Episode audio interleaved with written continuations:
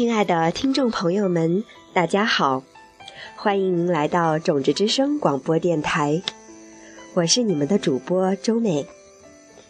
今天我和大家分享《冥想的艺术》第三篇文章，是为何要冥想？人们冥想的原因非常多。有人说，冥想让他们的意识更宁静，这点没错。还有人会告诉你，冥想会让意识变得十分敏锐和富有创造力，于是你就可以完成更多的事情。这也没错。还有一些人说，他们就是喜欢冥想带给他们的感觉。当你一旦潜入表面以下，你就会发现一个美丽的水晶般纯净的地方，就像藏在碎石下面的钻石。这是你自己的意识显现出来了。现在的你甚至都无法想象，用这个意识可以做出多么奇妙的事情。当代科学家告诉我们。我们仅仅在使用头脑的一小部分。假如我们学会如何唤醒其余部分，那会怎么样呢？唤醒其余部分是完全有可能的。只要你学会如何冥想。想要提高你的智商吗？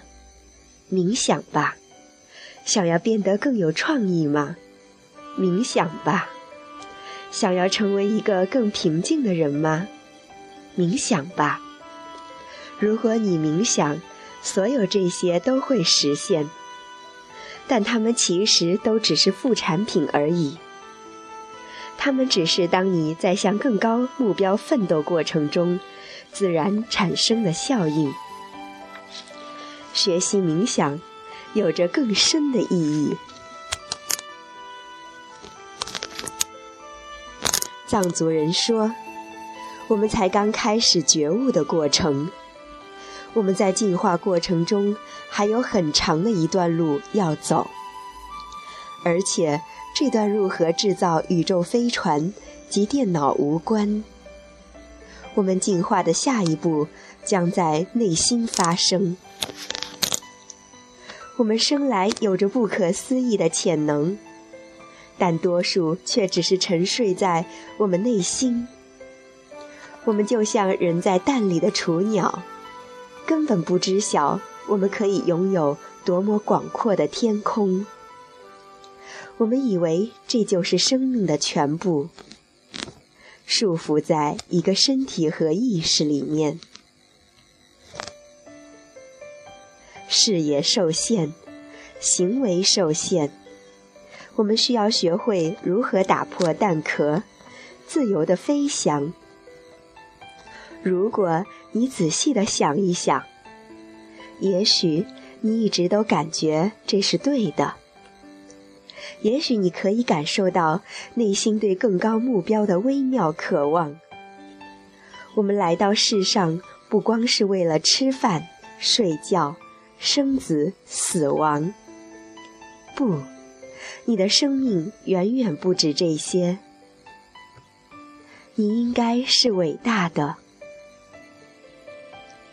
也许我可以为你指路。